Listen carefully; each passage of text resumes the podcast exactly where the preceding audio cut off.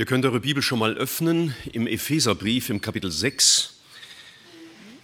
Ich komme gleich an diesen Text, aber dann seid ihr schon startklar, wenn wir da einsteigen wollen. Es ist ja die dritte Predigt dieser kleinen Reihe. Die meisten haben die Predigten äh, mitverfolgt. Äh, vor drei, vier Wochen habe ich gesprochen von diesem ähm, Paradigmenwechsel gewissermaßen des Alten zum Neuen Testament. Im Alten Testament die Aufforderung des Herrn an den Menschen, du sollst meine Gebote halten, um dadurch das Leben zu finden. Und dass im Neuen Testament ein ganz neuer Zugang gegeben ist, nämlich das Ich will Gottes, nicht das Ich will des Menschen sondern das Ich will Gottes, ich will Neues in euch schaffen. Das ist äh, der, der wunderbare und unvergleichliche Inhalt des Evangeliums. Und wir haben dann vor zwei Wochen gemeinsam darüber nachgedacht, dass ähm, Jesus sagt, dass wir in ihm sein dürfen und er in uns wirkt. Auch wieder nicht das menschliche Wirken, die menschliche Anstrengung, die menschliche Frömmigkeit im Vordergrund, sondern sein Wirken. Und ich habe diese Predigt beendet mit dem Gedanken, ja, läuft das denn alles jetzt automatisch, wie von selber, unsere Veränderung, unsere Heiligung? Sind wir da ganz unbeteiligt? Haben wir da nichts dabei zu tun? Und damit wollen wir uns heute Morgen beschäftigen. Wenn wir durch das, durch das Neue Testament lesen und uns Gedanken machen über die Erlösung, dann sehen wir zum einen, dass wir eine völlige Erlösung in Christus haben. Er hat gesagt, es ist vollbracht, die Erlösung ist geschenkt. Aber dem Menschen wird gesagt, dass er dieses Evangelium auch annehmen soll im Glauben an das Evangelium. Jesus hat gesagt, so viele ihn aber aufnahmen, denen gab er das Recht, Gottes Kinder zu werden, die an seinen Namen glauben. Die also glauben, Herr, was da im Wort Gottes steht, das ist die Wahrheit und das will ich für mich persönlich in Anspruch nehmen. Wir wissen aus dem zweiten Korintherbrief Kapitel 5, dass Gott sich mit uns versöhnt hat von seiner Seite, hat eine Versöhnung bewirkt. Und er geht auf den Menschen zu und sagt, aufgrund von dem, was ich tue, lass dich doch versöhnen mit Gott. Gott hat die Versöhnung bewirkt und er äh, macht uns Mut, diese Versöhnung im Glauben in Anspruch zu nehmen. Er hat uns Vergebung der Sünde erwirkt. Er ist gestorben am Kreuz von Golgatha für all unsere Schuld. Und doch lehrt er uns beten und vergib uns unsere Schuld, so dass wir das, was Christus vollbracht hat, im Glauben in Anspruch nehmen. Wir, wir arbeiten also nicht mit Gott zusammen, so nach dem Motto, also er macht 50 Prozent und ich mache 50 Prozent, sondern er hat eine völlige Erlösung geschaffen und er macht uns Mut, das im Glauben jetzt für uns in Anspruch zu nehmen. Und wenn wir jetzt an den praktischen Wandel als Christen denken, für unser Leben in der Nachfolge, in der Heiligung, um, um umgewandelt zu werden in das Bild Jesu, ist genau das Gleiche die Grundlage. Äh, wir haben diese zwei Predigten gehört. Gott hat gesagt, ich will Neues schaffen. Er hat gesagt, bleibt in mir und ich in euch. Und jetzt was ermöglicht er uns? Was, wozu macht er uns Mut? Was sagt er uns? Was haben wir, wenn überhaupt das Wort richtig ist, jetzt zu tun? Und wir lesen jetzt mal im Epheserbrief Kapitel 6 äh, von Vers 10 bis Vers 13. Epheser 6, Verse 10 bis 13. Im Übrigen, meine Brüder, seid stark in euren Entschlüssen, in euren Überzeugungen in eurer Theologie. Ist alles nicht schlecht, aber das steht nun mal nicht hier und es ist auch nicht die Grundlage unserer Nachfolge. Seid stark in dem Herrn und in der Macht seiner Stärke.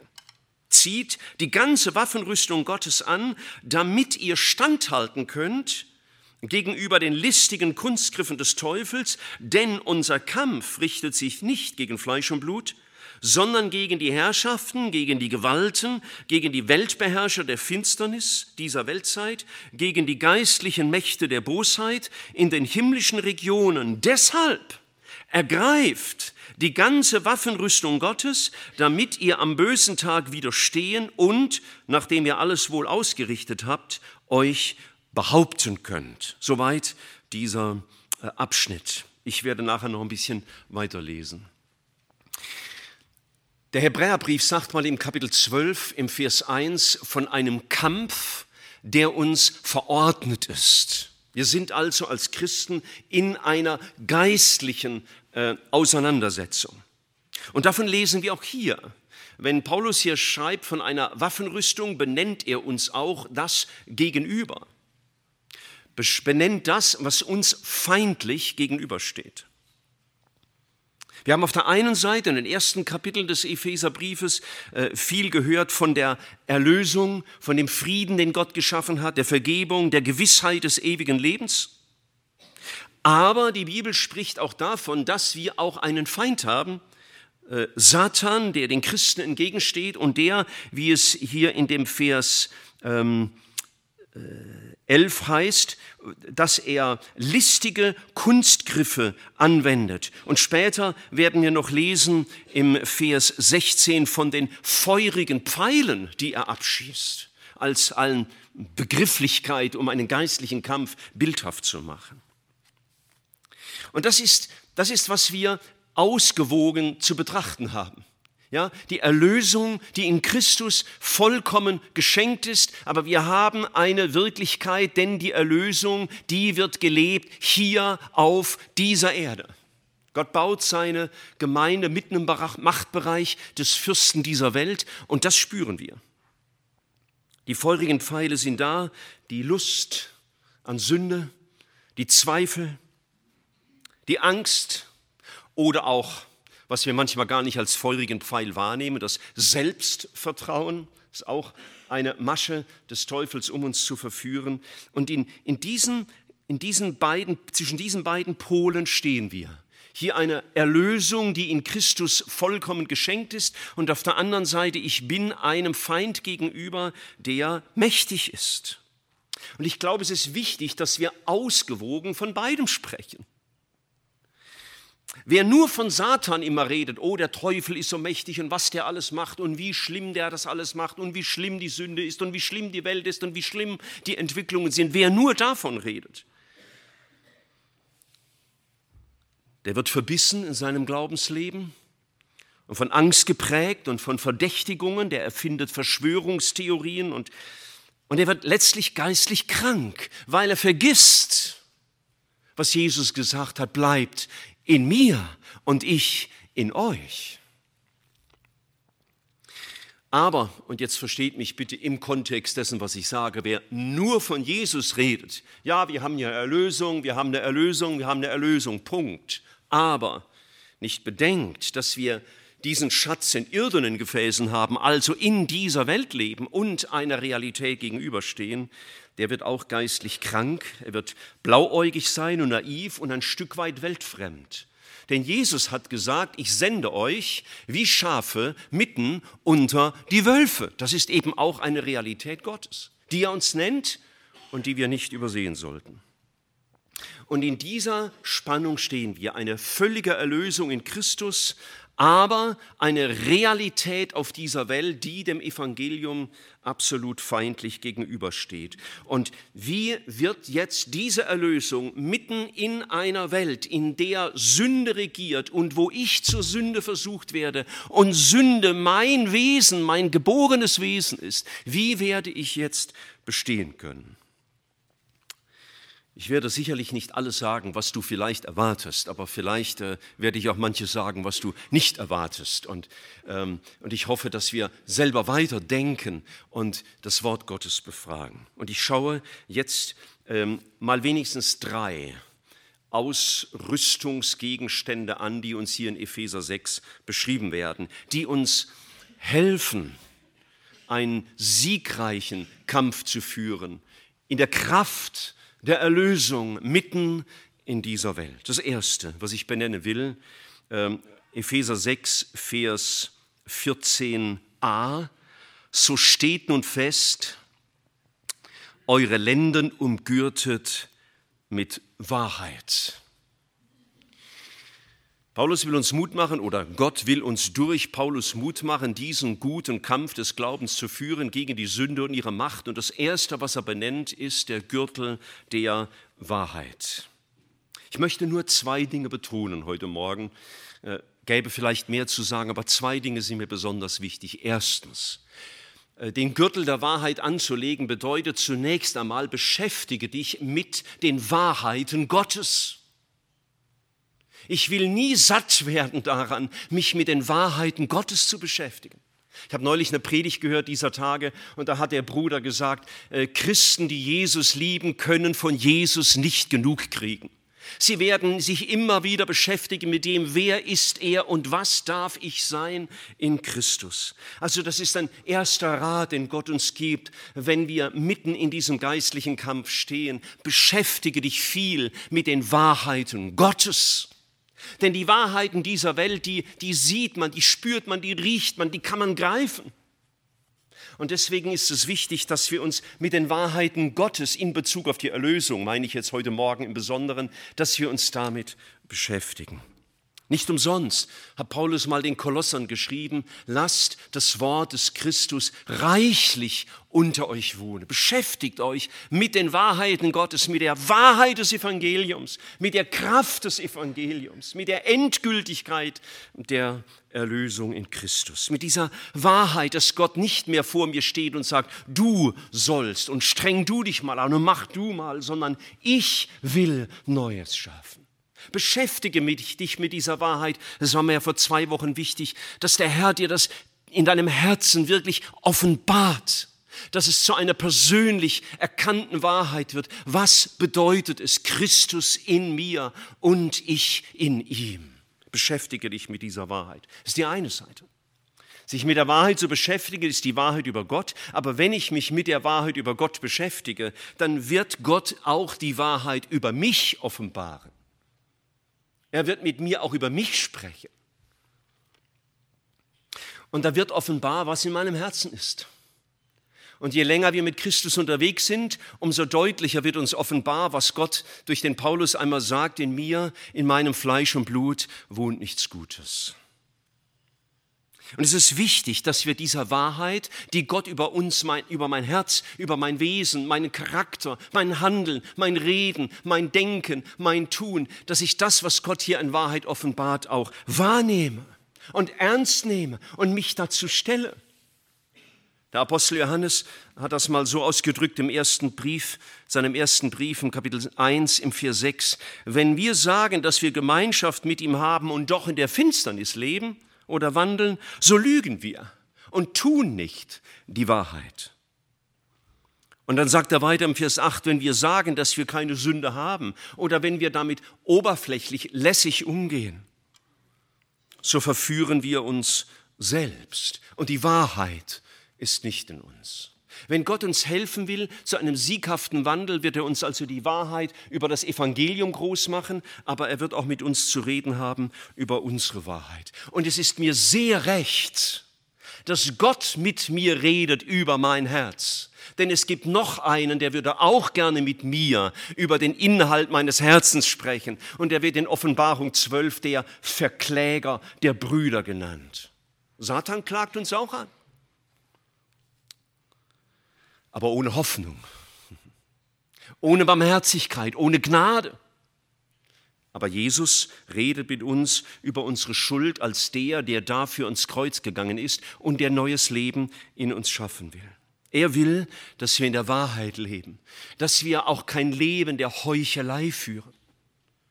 Manchmal sind es vielleicht gar nicht so die ganz großen, konkreten Sünden, die uns vor Augen stehen, aber wir können uns ein Leben angewöhnen, das das doppel, doppelt ist, eine Doppelmoral hat.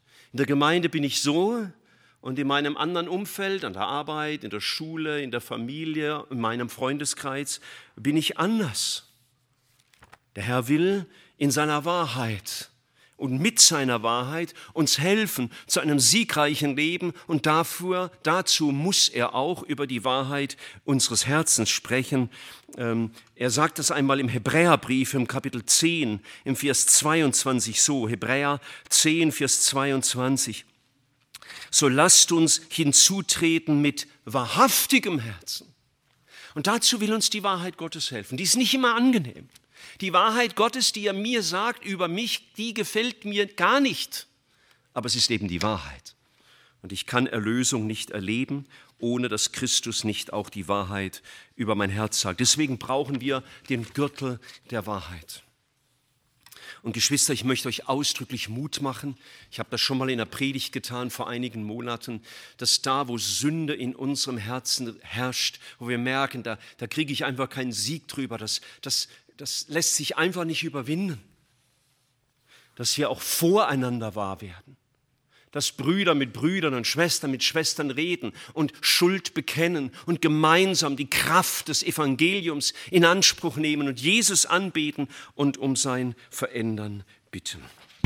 Der Gürtel der Wahrheit. Sieghaftes Leben ist nur über die Wahrheit möglich. Die Wahrheit über Gott, aber auch die Wahrheit über mich. Und deswegen stellen wir uns Jesus, der die Wahrheit ist.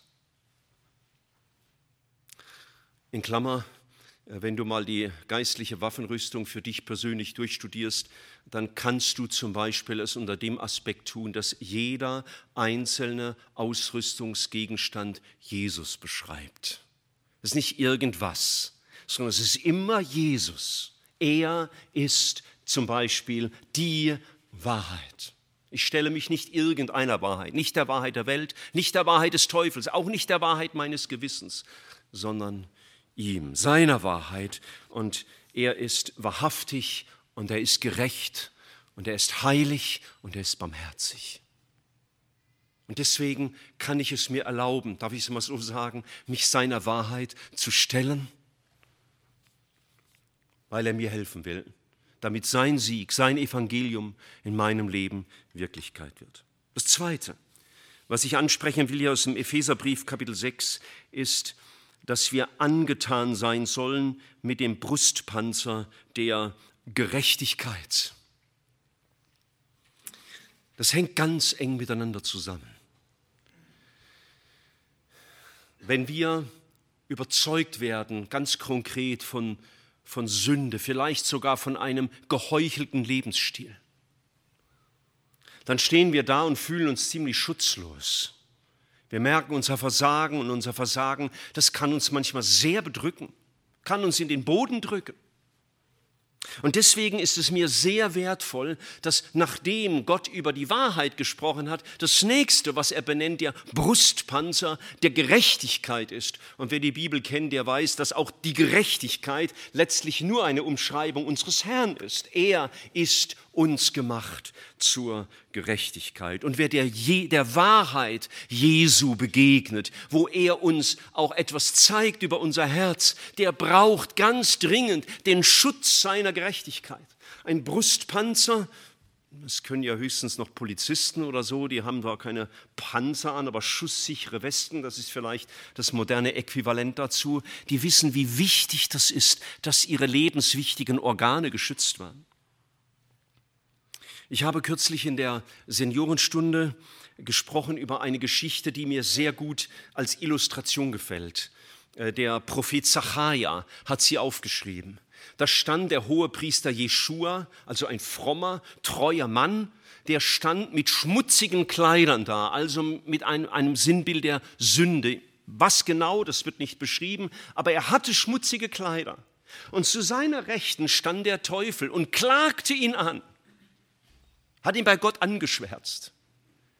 Und mir gefällt diese Formulierung, die kommt in den ersten Versen zweimal vor und die ist für mich so wertvoll. Jeschua aber stand vor dem Herrn. Er stand nicht vor dem Teufel, oh ja, du hast eigentlich recht, ich bin wirklich ein großer Versager. Er stand doch nicht vor sich, hey, ich bin doch nicht so schlecht, ich habe doch auch viel Gutes getan, sondern er stand vor dem Herrn. Und das ist unser Schutz, das ist unsere Rettung. Wenn wir anderen Menschen gegenüberstehen und sagen vielleicht, so fromm wie der bin ich schon lang. Aber wenn ich vor dem Herrn stehe, dann habe ich die richtige Position. Wir dürfen unsere Hoffnung auf die Gerechtigkeit Gottes setzen.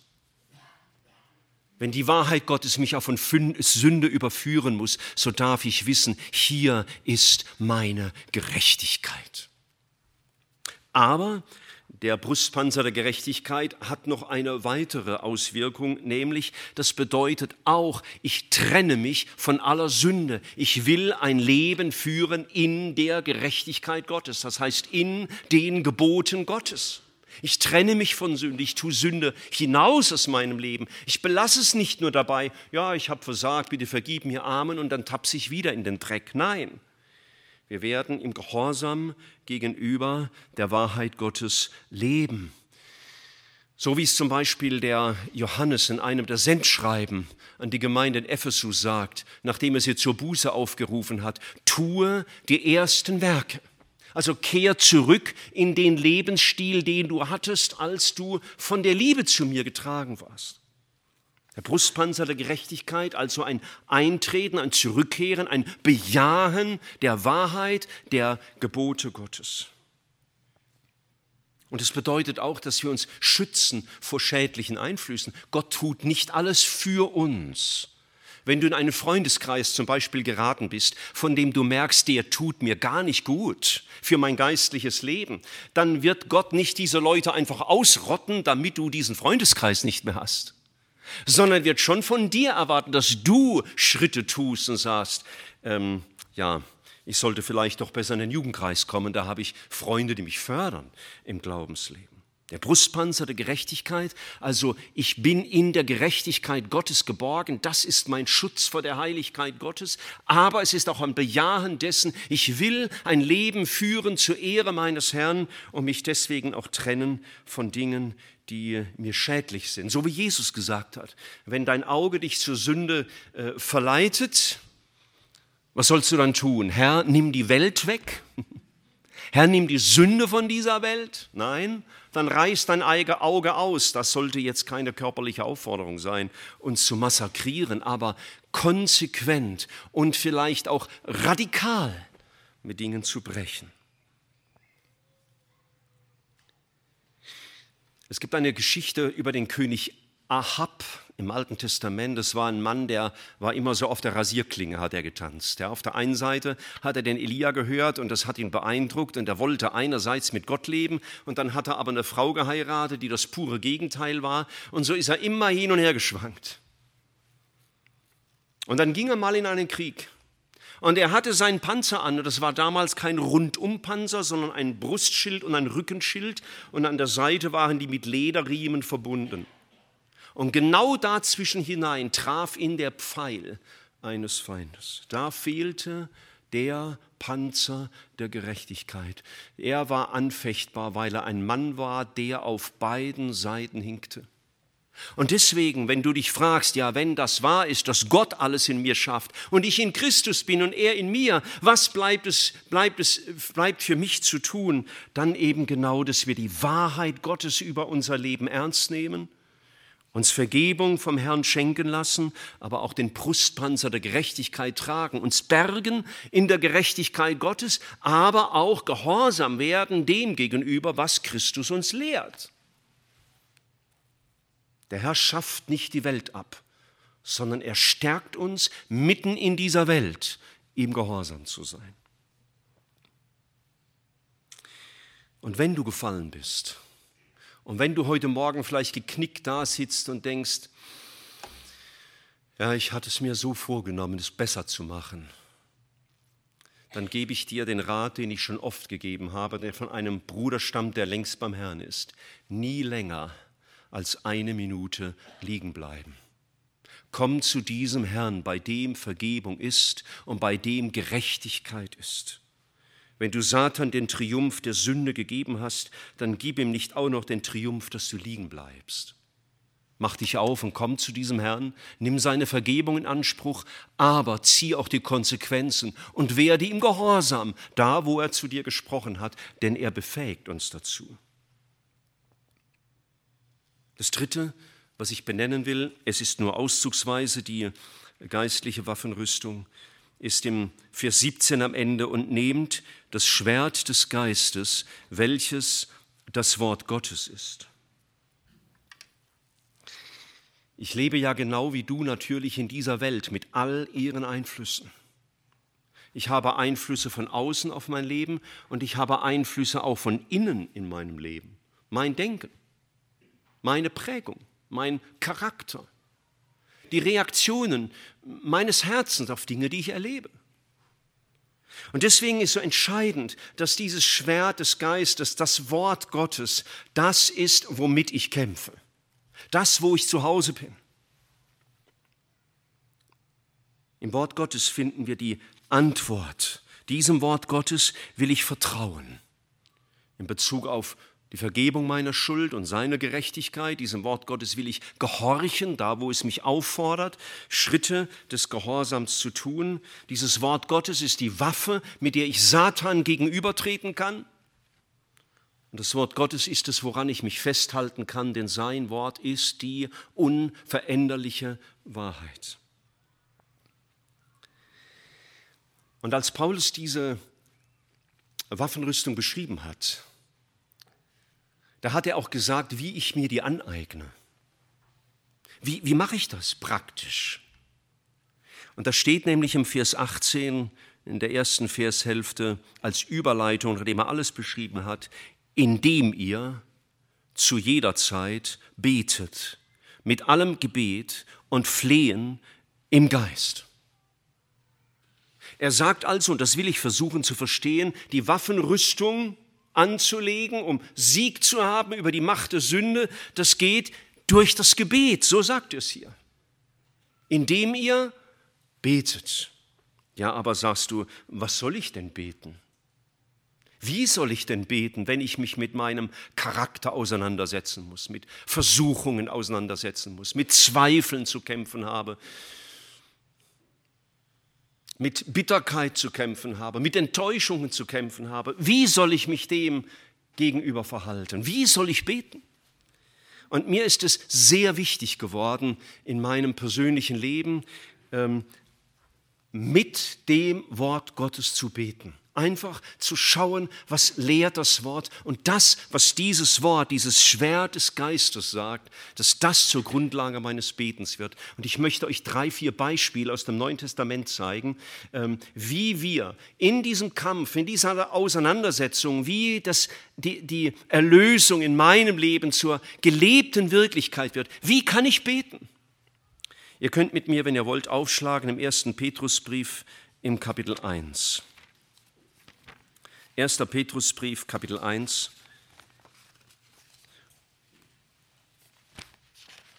Und da sagt Gott durch seinen Diener im Vers 16, es steht geschrieben, ihr sollt heilig sein, denn ich bin heilig. Und wenn ihr den als Vater anruft, der ohne Ansehen der Person richtet nach dem Werk eines jedes Einzelnen, so führt euren Wandel in Furcht, solange ihr euch hier, also in Gottesfurcht, solange ihr euch hier als Fremdlinge aufhaltet. So ist die Aufforderung. Also wenn ich jetzt äh, meine Predigt beenden würde mit dem Satz, Seid heilig, denn Gott ist heilig. So, jetzt gebt Vollgas die nächste Woche. Dann würdet ihr wahrscheinlich etwas betröppelt hier rausschleichen oder mir laut widersprechen oder wie immer reagieren würdet. Der müsstet irgendwie reagieren. Seid heilig, denn ich bin heilig. So, schwierig, oder? Zumal der Vergleich, seid heilig, denn ich bin heilig, sagt Gott. Nicht, dein Nachbar ist auch heilig.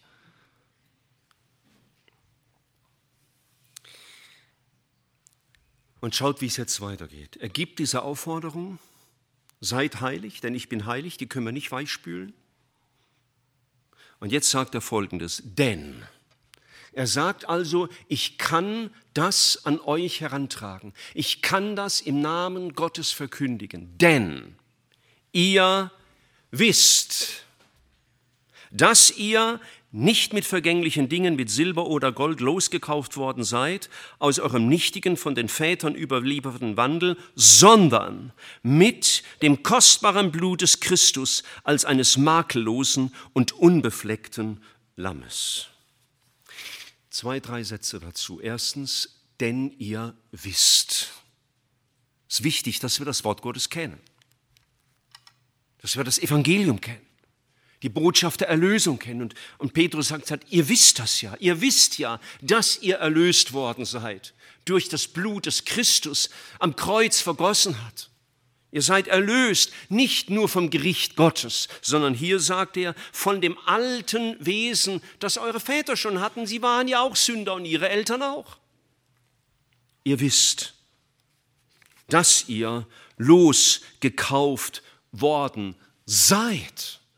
Er ruft ihm, er ruft uns Tatsachen in Erinnerung. Ihr seid doch losgekauft, nicht ihr könntet vielleicht, wenn ihr euch genug Mühe gebt und genug verstanden habt, vielleicht irgendwann mal in ferner Zukunft losgekauft werden, sondern ihr seid losgekauft. Das hat Christus für uns am Kreuz getan. Und diese, diese Begrifflichkeit, ihr seid, äh, wird im Neuen Testament ja ganz oft verwendet, damit wir immer wieder neu den Blick auf die Realitäten Gottes richten.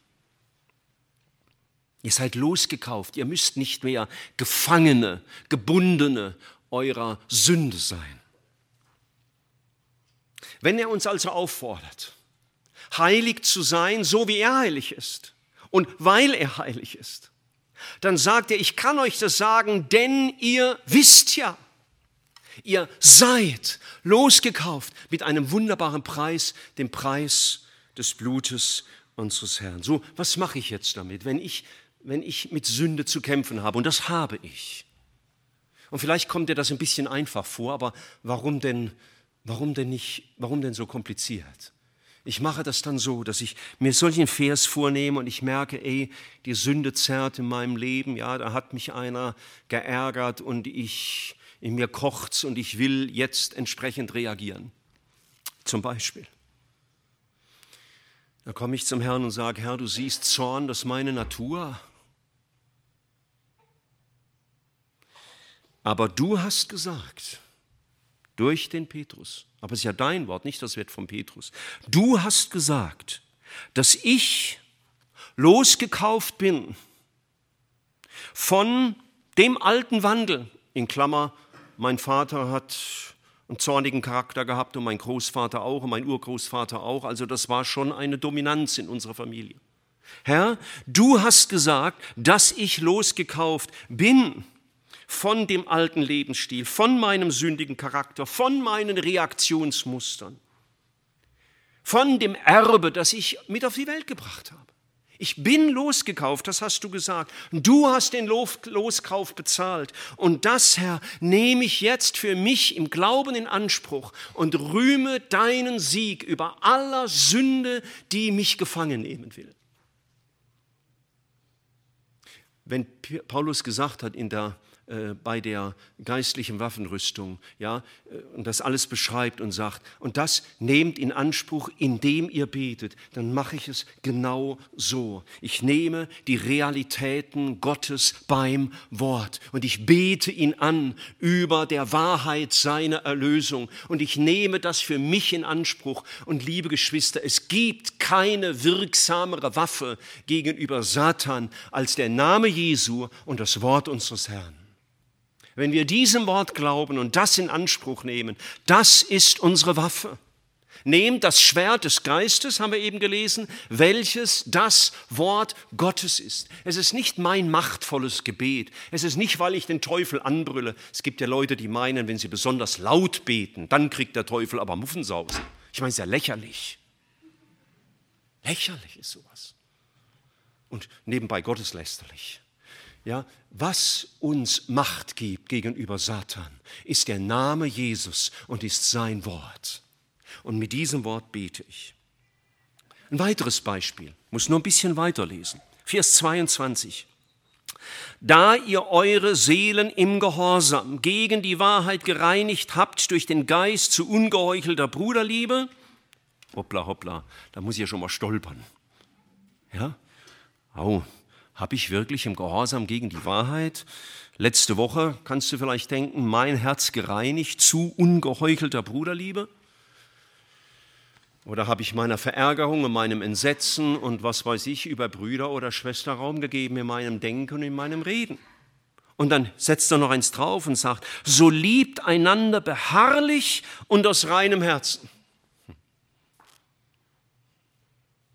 Ich habe diese Woche einen Besuch gemacht, nicht bei einem von euch, irgendwo anders, und habe die Person gefragt, gehst du noch in deine Gemeinde? Und sie sagt, nein, weil sie hatte sich sehr geärgert. Der Ärger war für mich verständlich, nur die Reaktion, die denke ich, war nicht richtig.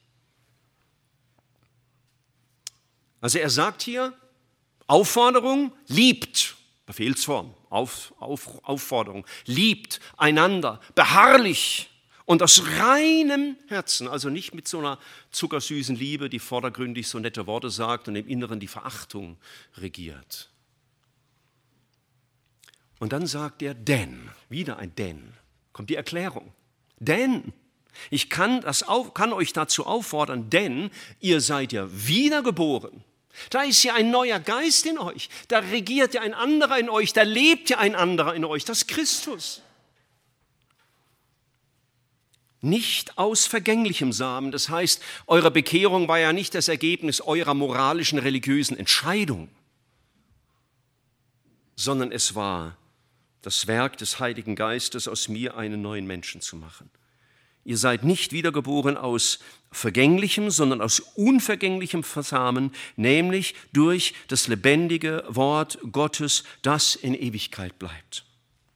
Und dann sagt er, alles Fleisch ist wie Gras und das vergeht, so wie meine Anstrengungen, so wie meine Vorsätze.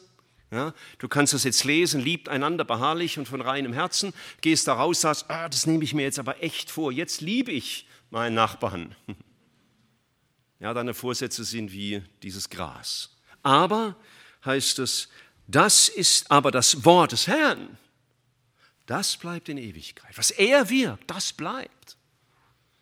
Schau, und dann, dann bete ich ungefähr so.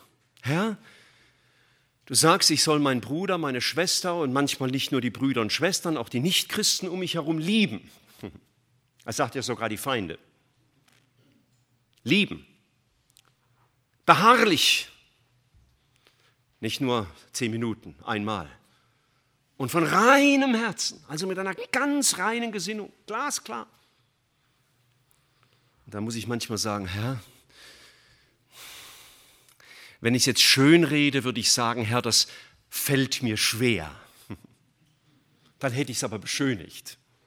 Und wenn ich es ehrlich sage, dann müsste ich vielleicht eher sagen, Herr, ich kann es nicht. Und wenn ich noch ehrlicher bin, und du vielleicht auch, dann müssten wir vielleicht manchmal sagen, Herr, das will ich nicht mal.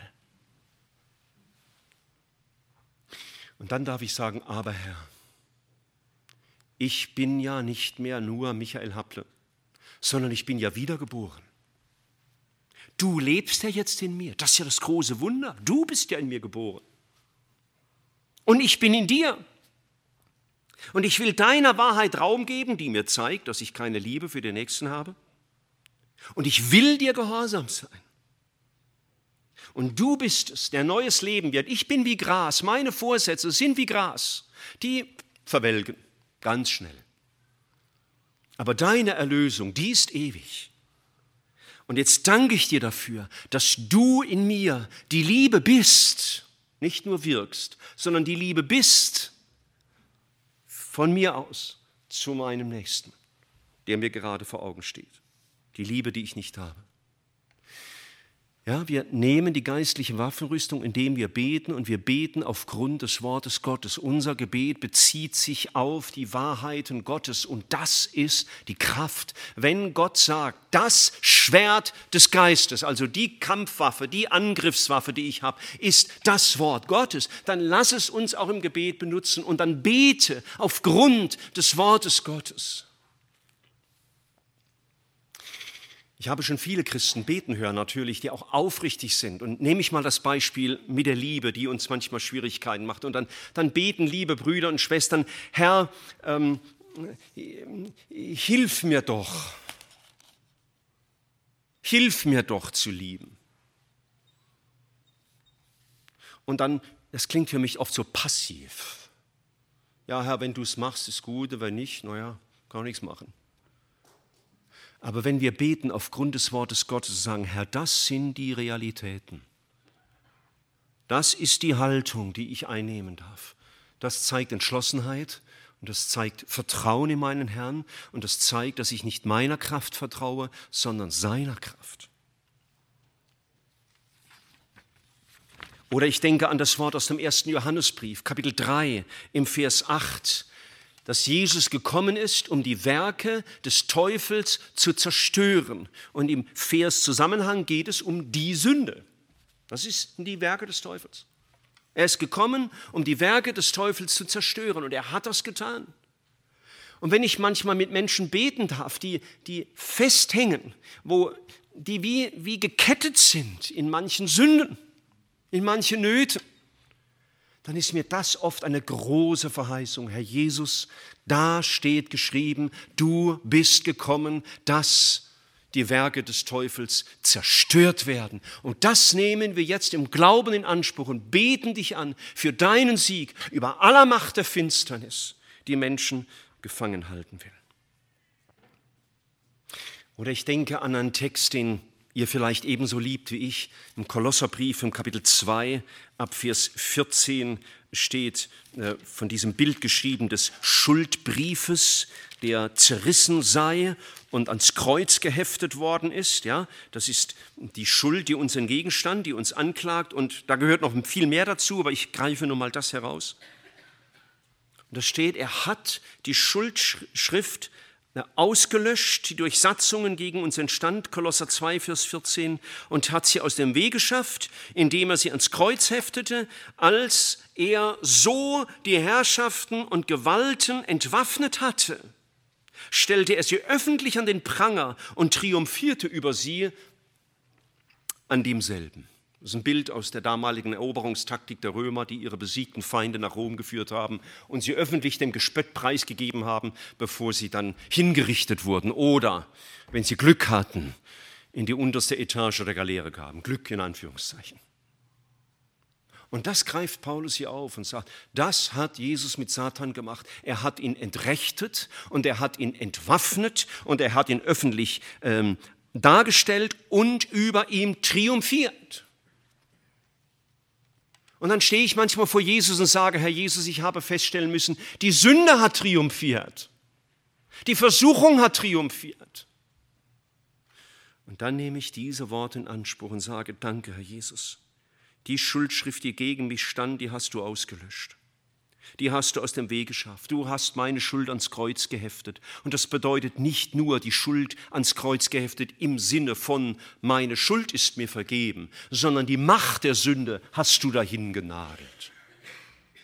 Ein Feind der Römer, der gefangen weggeführt worden war nach Rom, um da dargestellt zu werden, der hatte keine Einflussmöglichkeit mehr. Nichts konnte der mehr tun. Der konnte niemandem mehr schaden. Und so sagt Jesus, die Herrschaften und Gewalten, das ist ein Begriff für Satan, die hat er entwaffnet und öffentlich an den Pranger gestellt und triumphiert. Und das nehme ich in Anspruch. Danke, Herr Jesus. Das hast du gemacht mit dem Teufel. Das hast du gemacht mit der Macht der Sünde. Das darf ich glauben. Ich kann das nicht. Ich kann die Sünde nicht entwaffnen. Ich kann sie nicht entrechten. Ich kann sie nicht ungeschehen machen. Ich kann sie nicht bezwingen. Aber du hast es am Kreuz. Und das nehme ich für mich jetzt heute in Anspruch. Du hast einen völligen Sieg errungen. Und ich schließe dieser kleine Tour durch Gebete mit einem Satz aus dem Römerbrief im Kapitel 8. Römer 8, Vers 11 und Vers 12. Im Vers 11 redet der Paulus von der Auferweckung unserer sterblichen Leiber ist einmal natürlich ein Bild auf die Zukunft, wenn Jesus wiederkommt.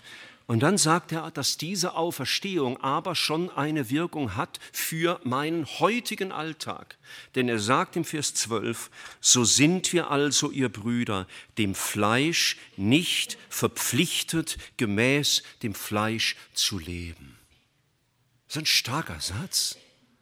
Wir sind dem Fleisch nicht mehr verpflichtet, dem Fleisch zu leben. Jesus ist auferstanden und hat die Sünde besiegt. Ich muss nicht mehr Gefangener der Sünde bleiben. Ich bin nicht mehr verpflichtet, der Sünde zu lieben zu leben. Äh, Luther übersetzt an dieser Stelle Schuldner zu sein. Ein Schuldner ist ja immer einer, der was zahlen muss. Und ich muss an die Sünde nichts mehr zahlen. Ich muss nicht gefangen bleiben. Und dann darf ich beten, danke Herr, dass du auferstanden bist und den Tod besiegt hast. Danke, dass ich losgekauft bin von dem Zwang der Sünde, von meiner Vergangenheit, von meiner Prägung, von meiner Persönlichkeit. Danke, dass ich nicht mehr verpflichtet bin, so zu leben, wie ich gelebt habe, sondern durch dich darf ich, wie es im nächsten Satz heißt, durch den Heiligen Geist die Taten des Leibes, also das, was aus meiner Natur kommt, töten. So ist das so dramatisch ausgedrückt. Wenn Jesus gesagt hat, ich will Neues schaffen, dann tut er es. Und wenn er sagt, ich bin in dir und du darfst in mir sein, dann zeigt das unsere Geborgenheit und unsere Kraftquelle. Und was wir, und das Wort stimmt eigentlich gar nicht, im eigentlichen Sinne zu tun haben, es ist diesem Herrn zu glauben und seinem Sieg zu glauben und diesen Sieg im Glauben für mich in Anspruch zu nehmen. Als die Juden mal wieder mit Jesus diskutiert haben, das ist in, Römer, in Johannes 6 aufgeschrieben, da kommen sie zu ihm und sagen, was sind denn die Werke Gottes, die wir tun sollen? War immer das Gleiche. Gell? Was soll ich machen? Und Jesus sagt, das ist das Werk Gottes, dass ihr an den glaubt, den Gott gesandt hat. Also mit anderen Worten, dass ihr an mich an Jesus glaubt. Das ist unser Sieg. Das ist unsere Strategie. Das ist unsere Zuversicht. Jesus will neues Leben in uns wirken. Er will, dass seine Erlösung in unserem Leben zur gelebten Wirklichkeit wird.